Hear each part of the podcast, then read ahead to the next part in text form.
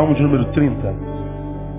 Domingo que vem, irmãos, pela manhã, nós estaremos falando um pouquinho sobre nossa viagem para Haiti.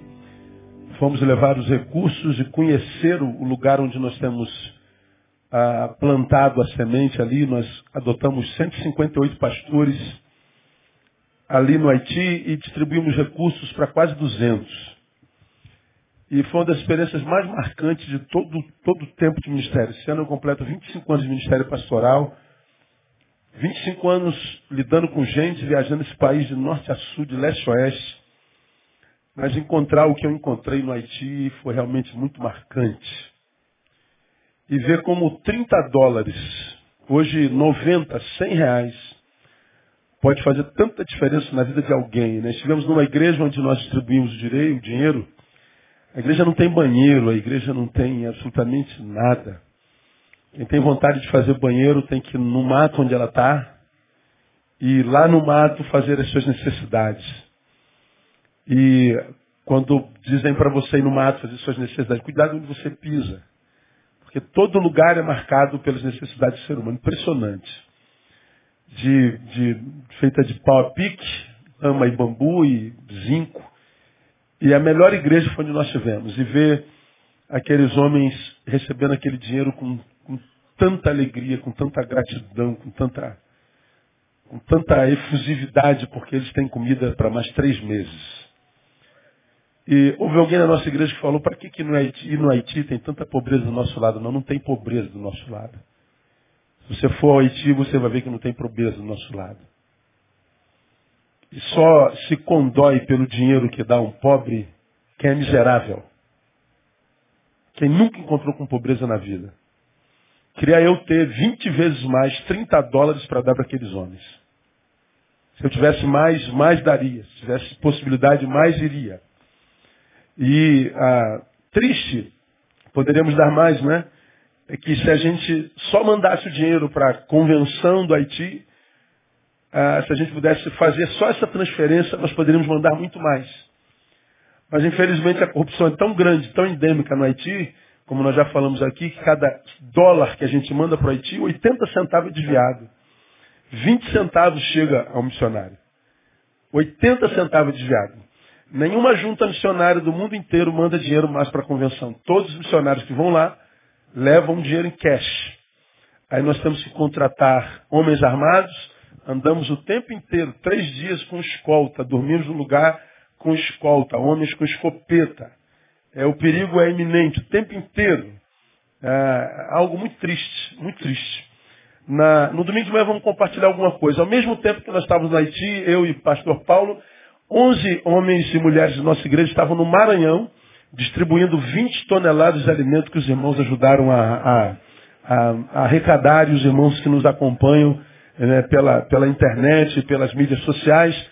E algumas imagens vão ser transmitidas das famílias que foram alcançadas com pão.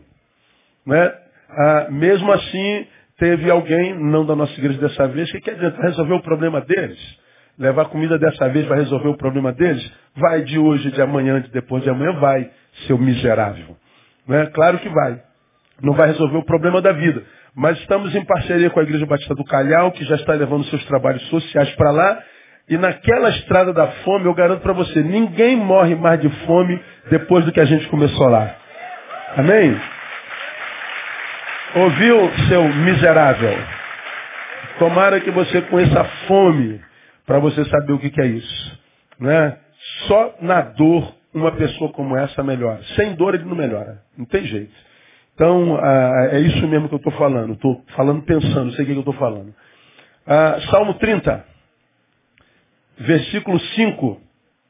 Então de manhã venha para você ver o trabalho da sua igreja, que você tem orgulho dela. Porque a tua igreja é federal, meu irmão. Leva mão não. Nossa igreja é uma bênção. Você concorda, meu não? Muito orgulho da minha igreja. Aleluia. Glória a Deus. Ah, 35 de Salmo, parte B. Olha aí o versículo. O choro pode durar uma noite. Pela manhã, porém, vem o cântico de júbilo ou de alegria. Vamos, após mim, diga assim, ó, o choro pode durar uma noite. Pela manhã, porém, vem um cântico de júbilo. Numa outra versão, após mim o choro pode durar uma noite. Mas a alegria vem pela manhã. Diga assim, alegria vem. Catuca alguém fala assim, ó, alegria vem, irmão. Essa é a parte mais importante do versículo. A maioria dos que sucumbem ao tempo do choro, sucumbem porque se prende. O choro pode durar uma noite. Mas a palavra de esperança desse versículo é, a alegria vem. O que, é que o texto está dizendo? Todo choro tem prazo de validade. Ninguém chora para sempre. Se souber chorar certo, evidentemente. Vamos falar sobre isso já já. Por que, que eu ministro essa palavra hoje? Eu ouvi, nesses, nessa semana, ah, quatro pessoas, parece que foi combinado, dizendo o seguinte, eu não vou chorar. Eu não vou chorar. Eu não vou chorar. Eu não vou chorar. Eu ouvi assim, mas foi. Eu estava num lugar, uma pessoa, não estava falando comigo, eu ouvi, eu não vou chorar. Depois eu estava numa outra, eu não vou chorar. Num período muito curto, quatro pessoas dizendo, eu não vou chorar. Engraçado, na quarta, uma, um start veio a mim, e esse start produziu em mim uma pergunta, por que não?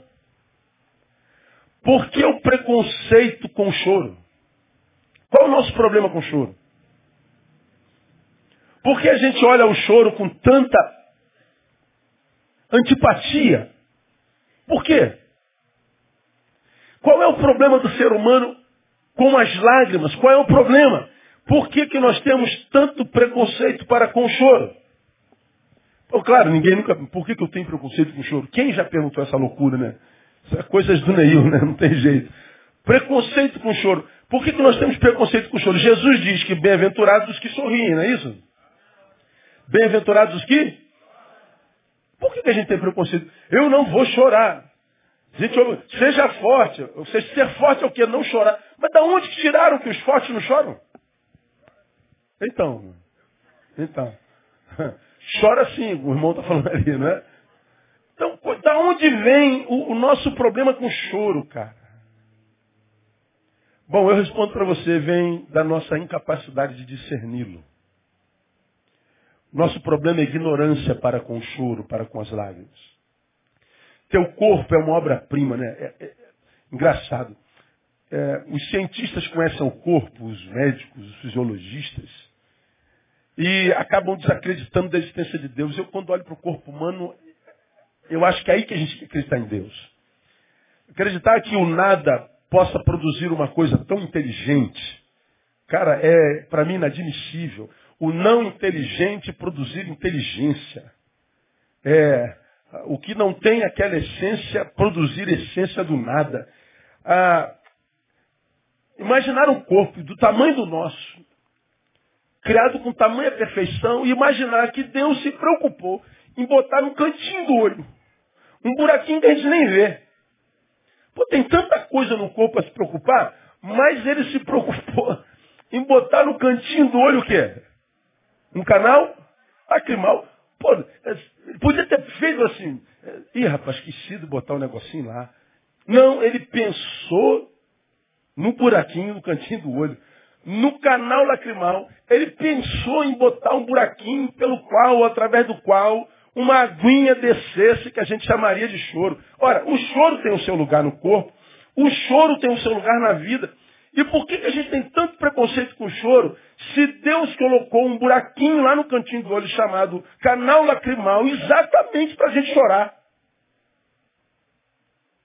E a gente diz, eu não vou chorar, eu não vou chorar, eu não vou chorar, eu não vou chorar. Por que não? Bom, pensando essa palavra, eu me lembrei de uma palavra de Shakespeare. Shakespeare disse assim: chorar é diminuir a profundidade da dor. Tu imagina se, diante de algumas dores que nós já passamos na vida, nós não tivéssemos capacidade para chorar. Imagine se você não tivesse chorado naquele momento que você sabe que viveu e chorou a beça. Imagine se quem sabe passando pelo que você está passando exatamente agora. Quando aquela angústia, aquela agonia, aquela dor eh, pega a gente que a gente parece que vai desesperar da vida. E a gente chora feito um, um sei lá um quê, uma cachoeira. Não é? é mas chora. Tu imagina se não tivesse lágrima para chorar.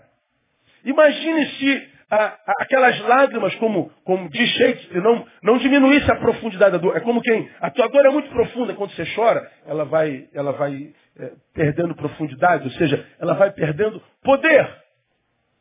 Então Shakespeare está olhando para a dor que produz choro e olha para o choro como uma grande dádiva, como uma grande bênção, como um canal de alívio das dores que são inevitáveis. Esse mesmo Shakespeare explica em outra instância, em outra, outra obra, ah, por que choramos. Ele diz assim, choramos ao nascer, porque chegamos a este imenso cenário de dementes. Por que, que a gente chora ao nascer? Porque chegamos a este imenso cenário de dementes. Eu já preguei sobre isso aqui citando o, o nascituro, né? A gente quando nasce, o bebê quando nasce, ele nasce gritando. Por quê? Porque, acho que eu falei sobre, não, não foi aqui que eu preguei. É, deve ter sido. Ah, o bebê está nove meses no, no útero. Aguinha morninha, quentinho, colhidinho. Não precisa mastigar, não precisa respirar. Não precisa trabalhar, não precisa fazer nada, não precisa fazer cocô, fazer xixi. Ele não tem trabalho nenhum. Ele, o, o, bebê, quando está no útero, ele está em estado celestial, ele está no estado do céu. Ele está ali no seio da mãe deusa, da deusa mãe o lugar mais confortável, seguro do mundo, onde ele está sendo alvo do amor daqueles que o trouxeram à existência. Só que depois de nove meses, o que, que acontece? Aparece uma luz no fim do túnel.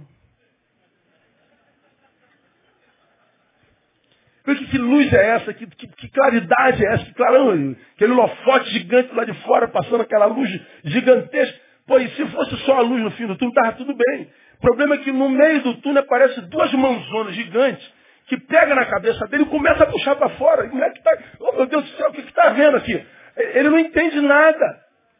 Meu Deus, aí ele puxa para fora. Eu vi o pai da minha filha, falei, cara, vai, oh, doutor, vai arrancar a cabeça da minha, da minha filha. Não é possível. Ele puxava com a força, mas tem um jeitinho, pega aqui, pega ali, e puxa a criança. É a criança que estava ali no céu é puxado com violência, enfia um tubo no nariz, tubo no, na, na, orelha, nego enrola ele. No... O moleque nasce e grita, porque ele grita, meu Deus, devo ter morrido e ido para o inferno. Não, você acabou de nascer. Você não morreu. Você nasceu, filho. Daqui para frente é dor. Agora você vai sentir fome. Agora você vai usar fralda, meu camarada. E vai ficar suja durante muito tempo. Porque tua mãe é mãe de primeira viagem, não vai saber que você está chorando porque está podre. Agora você vai sentir dor no estômago, isso é fome. Você vai sentir frio, você vai sentir calor. É sofrimento, irmão. Ele deve fazer, ah não, eu quero voltar. Não dá, não dá para voltar. É dor mesmo. Viver é sentir dor. Você agora nasceu, portanto, está morrendo. Desde que nascemos, nós estamos caminhando em direção à morte. Todo dia nascemos de novo, mas ao mesmo tempo estamos mais próximos da morte. Estamos mais mortos hoje do que ontem. É dor. Ora, você acha que Deus não sabia disso? Desde o Éden. Por causa disso, ele coloca o tal do canal lacrimal. Por que tanto preconceito com a dor? Ou com o choro? É a ignorância é não discernir o choro. Aí me lembro de Carlos Drummond de Andrade. De posse da percepção do valor do choro, Carlos Drummond de Andrade diz assim, um dia desses eu separo um tempinho e ponho em dia todos os choros que não tenho tido tempo de chorar. Um dia desses eu separo um tempinho e põe em dia todos os choros que não tenho tido tempo de chorar. Ele está dizendo, há momentos na vida, há ocupações na vida que nos impedem de desenvolver isso que é extremamente necessário na existência, chorar. Mas mais cedo ou mais tarde eu vou parar um tempinho para poder chorar. O canal lacrimal não está lá à toa. Aí eu lembro também de quem? De Nando Reis. Triste é não chorar. Não é triste chorar. Triste é não chorar, cara. O choro pode durar uma noite, pela manhã, porém, vem um cântico de alegria. Então vamos pensar algumas realidades sobre o choro bem rapidinho. Eu preciso ainda fazer uma visita hoje. Tem que ser hoje. Então vou tentar acabar nove e meia. Jesus me ajuda. Primeira realidade. O choro é uma possibilidade, portanto. É uma realidade na vida de qualquer ser humano. Faz parte. Ponha na tua cabeça, quando o choro for uma, uma, uma realidade na tua vida, não pense que você está é, é, sendo carcomido pela derrota, por isso choro, choro. Ah, eu estou sendo abandonado por Deus, choro. É, eu estou passando pelo, pela desgraça, choro. Não, você só está chorando porque está vivo. Quando você morrer, você vai parar de chorar. Você só chora porque tem saúde. Você só chora porque não é débil mental. Ou seja, você está consciente da realidade que te circunda. Chora quando tem consciência da dor, chora quando tem consciência da derrota, chora quando tem consciência da vitória que sabe nem merecia. A gente chora quando está triste, a gente chora quando está muito alegre. Eu estava lá nos Estados Unidos, aí me chegou a notícia que o Vasco foi campeão. Aleluia, o time da cruz.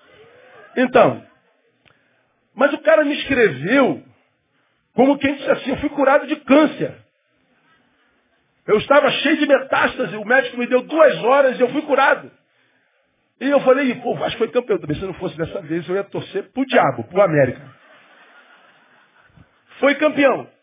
Mas o cara estava tão feliz, mas tão, mas tão feliz. Eu falei, gente. E aí ele botou aqueles desenhozinhos que coloca, né, na, nessas Aí um bonequinho chorando. Pastor, estou chorando muito. Alegria. O choro é uma realidade em todo ser vivente. E o choro é uma realidade na nossa vida, muitas vezes, por longo tempo. O choro pode durar toda uma noite. E como a noite é longa, quando a gente traspassa essa noite, não dormindo, mas chorando. Já passou a noite em claro? Quem não, né? Como demora, irmão? A noite só é rápida quando a gente está dormindo, descansando, mas já amanheceu já. É rápido, mas chorando é longa. O texto, quando diz assim, o choro pode durar uma noite, ele diz, é uma realidade na vida de qualquer um, é uma verdade na vida de qualquer um, e essa verdade, essa realidade, pode ser longa, porque noite aqui não pressupõe cronologia, mas longevidade. A noite de choro pode durar dias, pode durar anos. É uma realidade dentro de cada um de nós. Então, negar a realidade do choro, ou amaldiçoar a existência do choro na vida, é um erro gravíssimo. Dizer eu não vou chorar, dizer eu, eu amaldiçoo o dia do meu choro, eu, eu, eu, eu, vou negar essa realidade. Não, isso é, isso é ignorância. Porque a Bíblia diz lá no livro de Eclesiastes, há tempo para todo propósito debaixo do céu.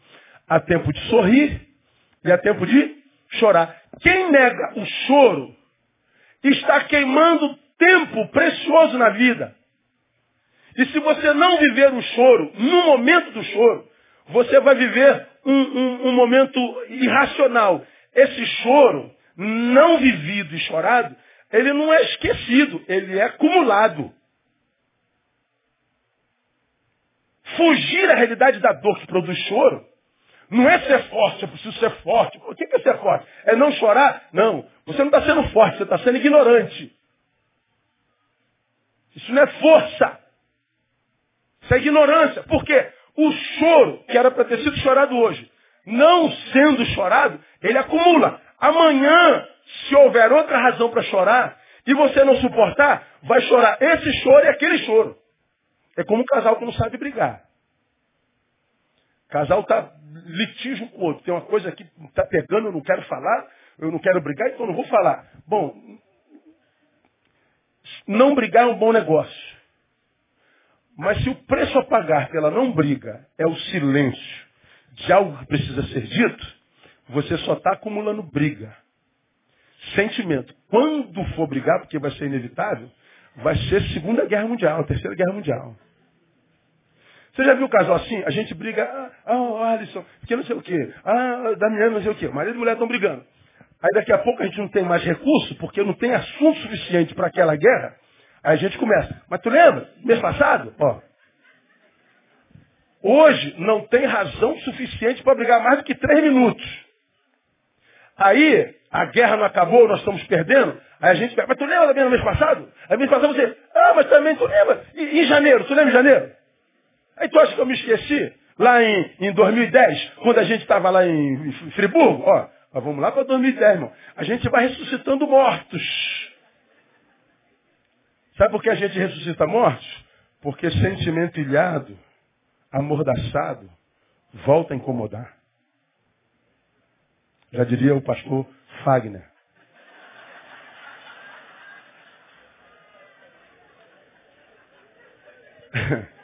Encontrei com ele no avião outro dia, sentou do meu lado. Nós vamos acumulando ira. Nós vamos retendo sentimentos que precisavam ser vividos. Lágrimas que precisavam ser choradas. Mas aí aparece um tolo e diz, seja forte. Quem disse que forte não chora, meu Deus do céu? Em qual livro está escrita essa desgraça? Qual Bíblia? Qual intelectual disse isso? Da onde saiu esse bendito saber?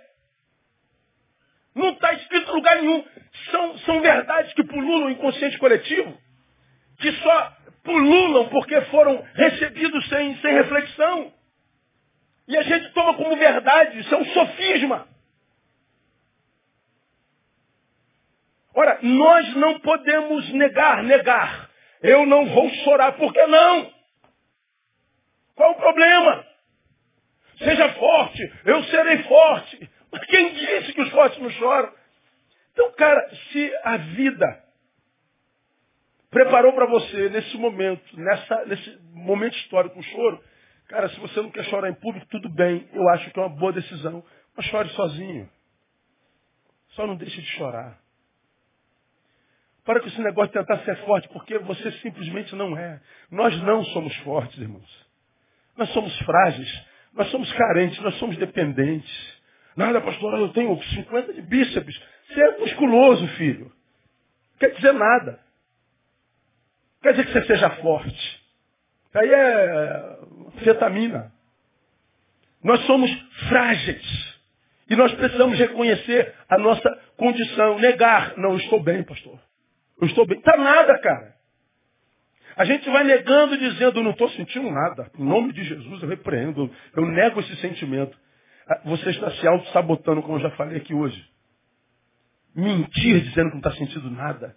Mentir dizendo que está tudo bem. Mentindo, mentindo dizendo que está que tá bem. Ah, se você, meu irmão, não sente nada nos momentos adversos da vida, você só pode estar doente. Porque todo ser vivo sente dor. Principalmente na alma. Não há como não sentir dor. E se for física, é pior ainda. Você pode estar com lepra.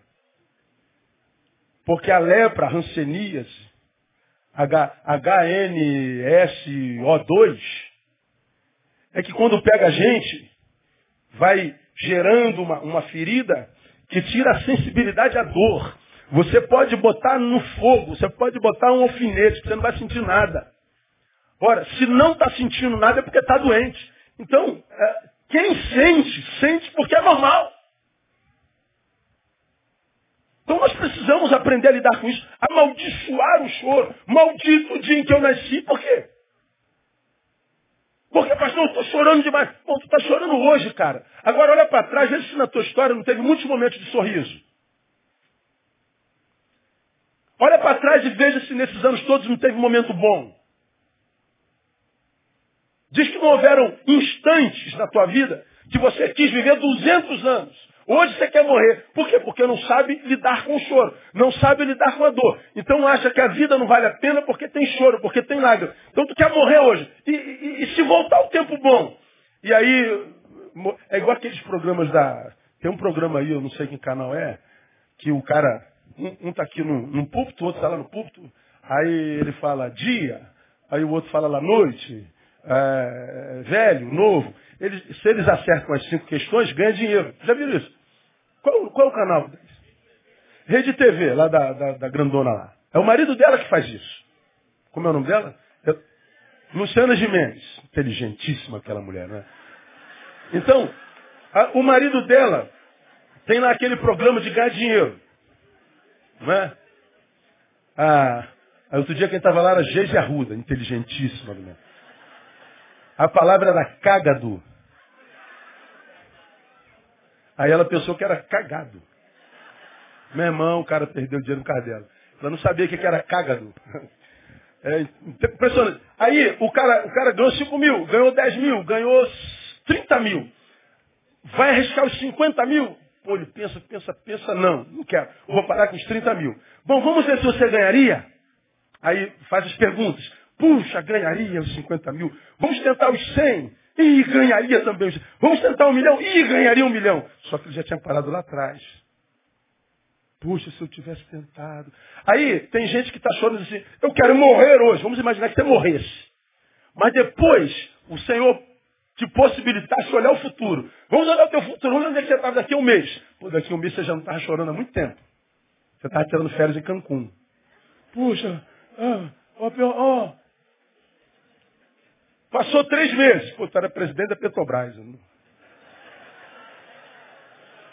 Aí não, né, irmão? Pode estar preso, né, cara? Provavelmente.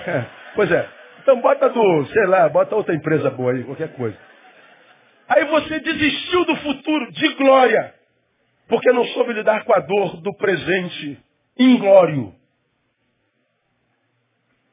Você está querendo morrer, amaldiçoando o dia do teu nascimento, porque você está em crise conjugal, está em crise com o filho, está em crise financeira. Aí você acha que o problema é a esposa, é o filho, é a crise. Não, é você, cara.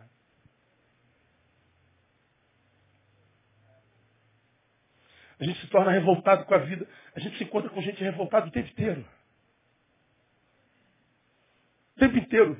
Gente que, como eu digo, se transformou em caçador de culpados. Culpado é meu pai, culpado é minha mãe, culpado é meu pastor, culpado é Deus, culpado é... Ele só, não se enxerga. O único culpado da vida é, o único que não é culpado dele. Ele é vítima 100%. Aprenda, sujeito. Ninguém é vítima 100%. Ninguém é culpado 100%. Não existe uma vítima pura e nem um algoz puro. Todos nós carregamos nosso, nosso quinhão de culpa e de vitimização. A di diferença é a honestidade com a qual nós tratamos isso. Ora, o salmista está dizendo, o choro é uma possibilidade, uma realidade na vida de qualquer ser humano. Amaldiçoar o dia que nasceu por causa do choro do agora é abrir mão dos, das, dos possíveis dias gloriosos que estão adiante de nós, dos momentos saborosos que a vida tem preparado para nós. Não é inteligente isso. Negar ou amaldiçoar o choro são atitudes irracionais. E eu digo isso por causa de um outro autor, Jules Renard. Renard é um, é um, é um escritor francês disse assim, ó, não é possível chorar e pensar ao mesmo tempo. Pois a cada pensamento Cada pensamento absorve uma lágrima. É, essa frase me marcou muito. Não é possível chorar e pensar ao mesmo tempo. Está dizendo assim, ó, se você chora, chora, chora, chora, desconfie da tua racionalidade. Você pode não estar pensando bem. Então não tome decisão banhado de lágrimas.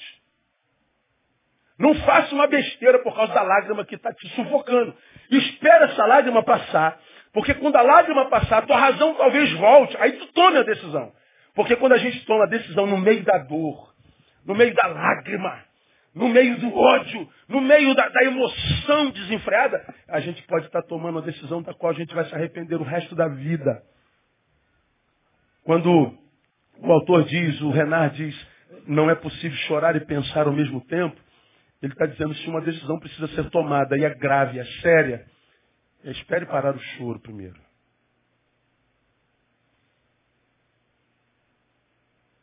Porque cada lágrima sabota o pensamento, cada pensamento absorve uma lágrima.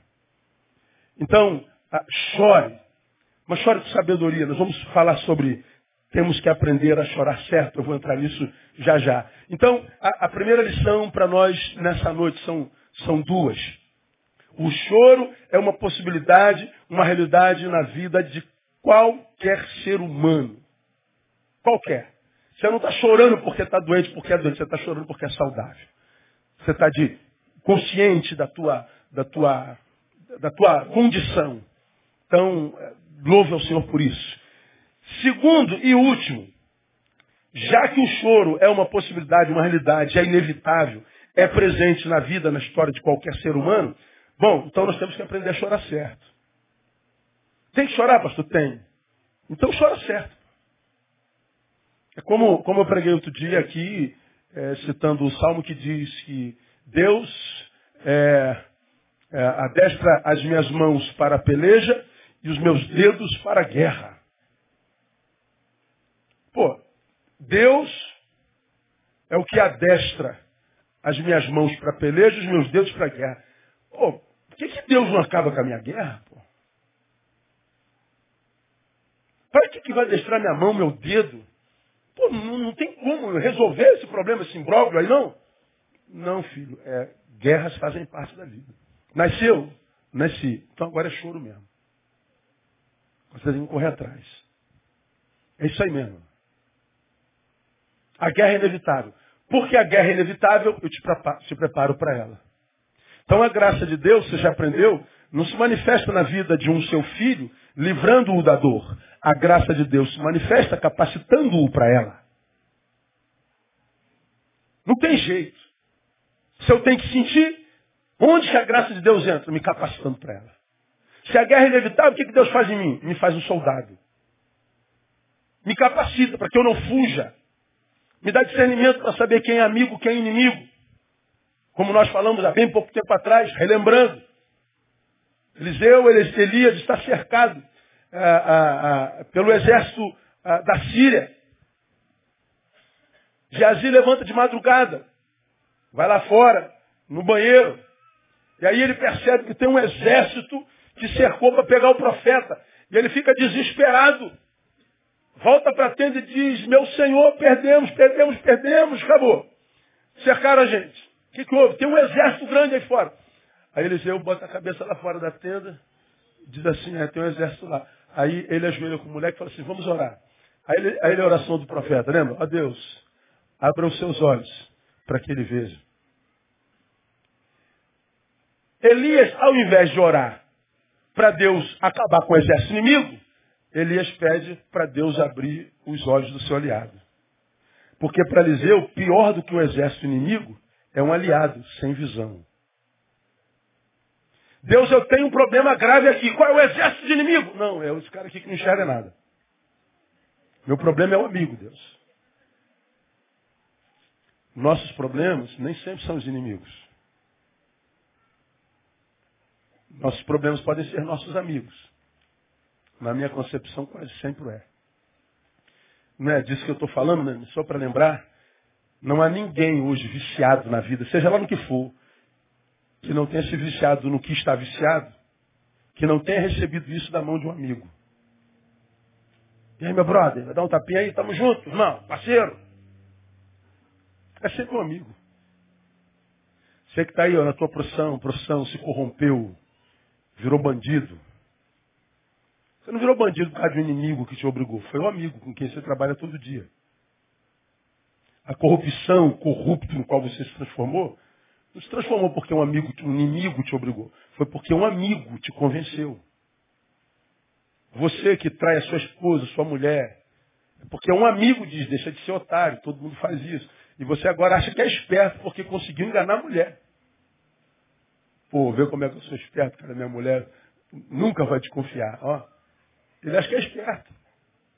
Agora, quem te fez esse esperto? Teu amigo, seu otário. É sempre um amigo. Toda destruição que a gente vê sendo impressa na vida de um sujeito, quase sempre é por causa de amizades. Os inimigos hoje são inofensivos. Inimigo era complicado quando era na época do, do Vietnã. Que a gente tinha que ir lá no campo dele e, e, e, e enfiar a baioneta. Agora a gente nem vê o inimigo, mas aperta o botão aqui, ó. O Tomahawk cai lá certinho. Você não vê mais inimigo. O problema é o amigo que está aqui me sabotando, para que quando eu apertar o botão, o botão falhe e o inimigo venha e me mate. Agora, quem é o sábio? Quem é o que, que, que, que vence? É o que tem discernimento, é o que faz certo. Então, se o choro é uma realidade, até chorar eu preciso chorar certo. Porque eu posso chorar como quem morre de pena de si mesmo. Aí eu choro como um pobre coitado. Ah, eu sou um pobre coitado. Acabou de, jantar agora, comeu três pedaços de coxa de galinha. Ele comeu um prato, uma montanha, que ele diz, é, se creres, direis dessa montanha, passa de lá para colar. E ele passou a montanha. De... E ele está chorando porque se acha infeliz. Ele sai daqui e tem um quartinho com ar-condicionado. Se tiver frio, ele tem dois edredons para dormir. Ele se acha infeliz da vida. Ele está malhado, forte, gordo. E se acha infeliz da vida. Ele não tem a mulher que gostaria, o marido que gostaria, mas está cercado de amigos, cara. Mas ele se acha infeliz da vida. Por que, que é um infeliz? Porque não conhece infelicidade de verdade. Aí morre de pena de si mesmo. Aí chora. E as lágrimas vão regando o solo do falso pietismo. E as lágrimas fortalecem a mentira que ele criou para si mesmo. Chorar errado é uma desgraça. Eu preciso chorar certo, já que o choro é inevitável. Como é que a gente chora certo, pastor? Porque o texto nos ensina, né? Ah, o choro pode durar uma noite, mas pela manhã a alegria vem. Então como é que eu choro? Primeiro, com esperança. Por que, que eu choro com esperança? Porque eu sei que eu estou chorando hoje, mas eu sei que a alegria vem. Mas que garantia eu tenho? Nenhuma. Você tem a promessa. Para quem tem fé, a promessa basta. Problema é quando se chora sem fé. Então não tem jeito, irmão. O presente vai te engolir mesmo. Por quê? Porque a fé é o que me leva aonde eu preciso ir quando eu não posso sair do lugar. Vou repetir para você escrever. A fé é o que me leva onde eu preciso ir quando eu não posso sair do lugar. Dá para entender isso não? Eu estou aqui, ó, ferrado, chorando, traído, apunhalado pelas costas, abandonado. Mas eu não estou aqui completamente. Na esperança produzida pela fé, eu já estou lá, curadinho, sarado, dando glória a Deus pelo livramento. Isso é transcendência. Nós não cantamos, toca lá, o, o, o Ed. Leva-me além. Dó maior. Não é nada, estou inventando. Leva-me além. Leva-me a um nível. A um nível mais.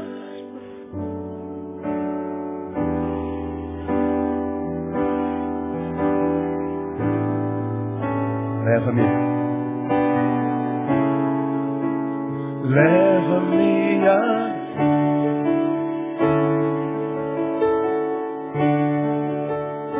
Leva-me além. Olha a oração, ó.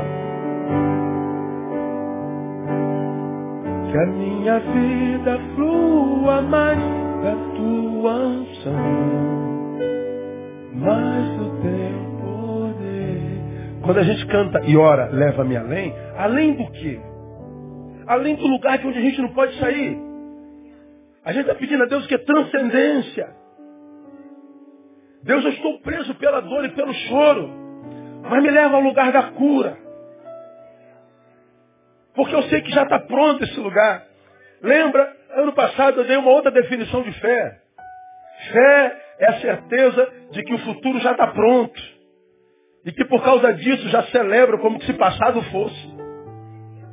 Olha, se a fé me leva ao lugar de onde eu não posso, que eu preciso, que eu não posso ir porque é, me leva onde eu preciso ir sem que eu possa sair daqui. Bom, que lugar é esse? É o lugar onde a cura já está estabelecida. E porque a cura já estabelecida pela fé, já está, eu olho para lá como se já fosse passado e adoro o Senhor. Isso é transcendência. Agora, a gente passa pela vida pelos sujeitos, pelas sujeitas que vão entrando no meio do povo de Deus, se tornam membros de igreja, mas nunca passaram por conversão, então sempre reclamando da vida. Não sabe o que é, é transcendência. Se não transcende circunstâncias, circunstância abraça como um povo, com seus muitos tentáculos e esmaga. O problema é que os tentáculos da dor, nem sempre matam biologicamente, imediatamente. Mata existencialmente, espiritualmente. Ou seja, morre antes da morte chegar. Morre e tem que continuar respirando. Como aqueles acasamentos que acabam e duram para sempre. Então como é que se chora? Com esperança. Por quê? Porque a alegria vem. Eu choro hoje pensando no amanhã. Como é que é chorar certo? Chorar com gratidão.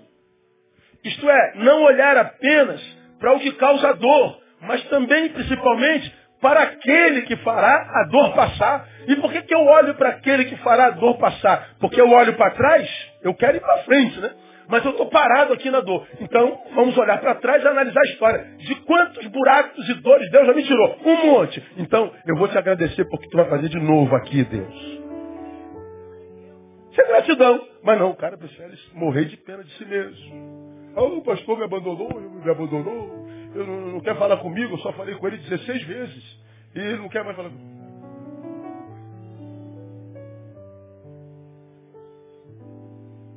Chora com esperança. Chora com gratidão. Por último, chora com humildade. Porque saber que logo, logo sorrirei, que logo, logo a alegria vem, pode me fazer soberbo, pode me fazer zombar do inimigo, pode me fazer zombar das circunstâncias, pode me fazer zombar das adversidades, menosprezar a dor. Não faça isso, não menospreze a dor, respeite a tua dor. Respeite a tua agonia, respeite a tua adversidade. Seja humilde diante das adversidades. Não se julgue superior a elas. Eu sou maioral. Isso nunca vai acontecer. Não, acontece sim, irmão. Acontece sim. O fato de Deus, de, ter, de Deus me ter livrado tão rapidamente no passado não significa dizer que Ele vai me livrar rapidamente hoje no zombie. Economize força. Ao invés de gastar força zombando, rindo, mangando, como diria lá no Nordeste, ah, seja humilde. Guarda energia. Porque a noite pode ser longa. Poupe-se. Economiza força, economiza. Lembre-se que seja lá quem for você. A dor te alcançou? Bom. Alcançou porque você é de carne e osso. Seja humilde.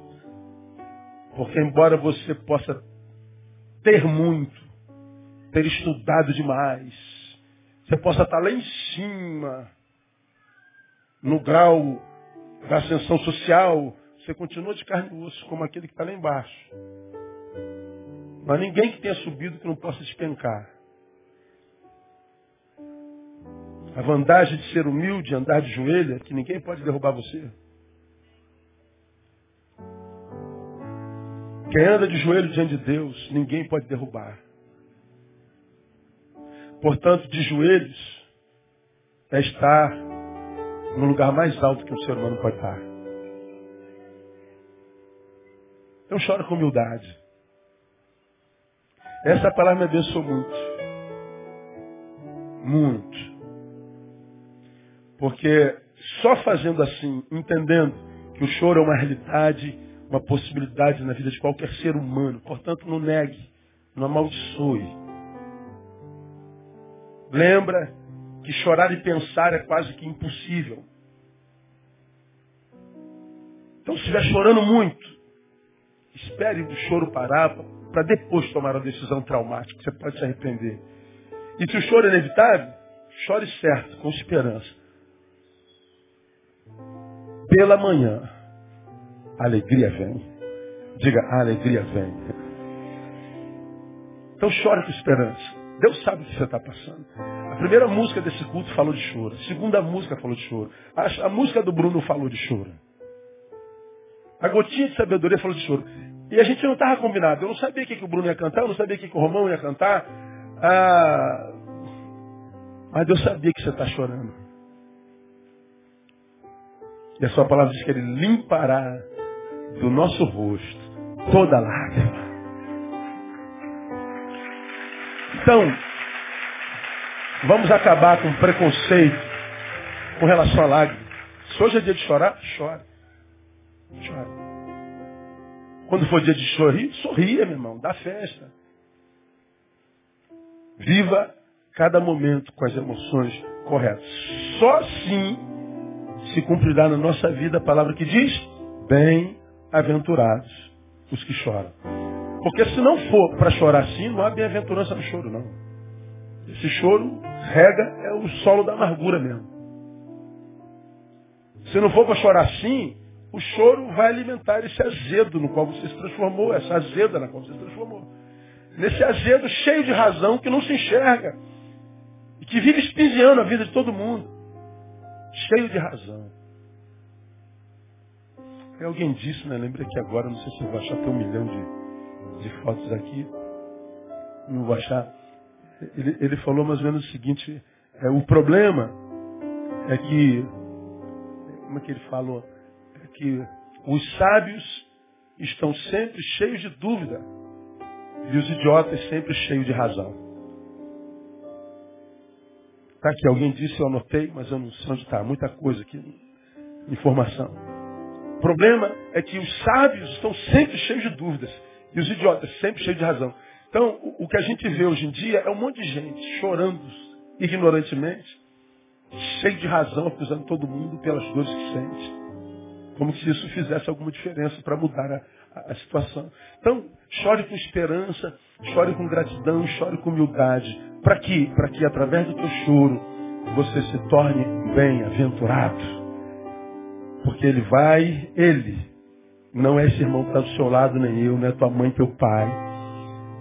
A promessa diz que ele, o próprio Deus, enxugará do teu rosto toda a lágrima. Você imagina o que é isso, cara? Saber que Deus vem a mim enxugar meu, do meu rosto a minha lágrima. Porque eu sou um bem-aventurado. Porque você é um bem-aventurado. Porque entende que o choro faz parte por isso chora com esperança, com gratidão e humildade. Amém, amados? Que Deus te abençoe no teu choro, em nome de Jesus. Vamos aplaudi-lo forte? Aleluia.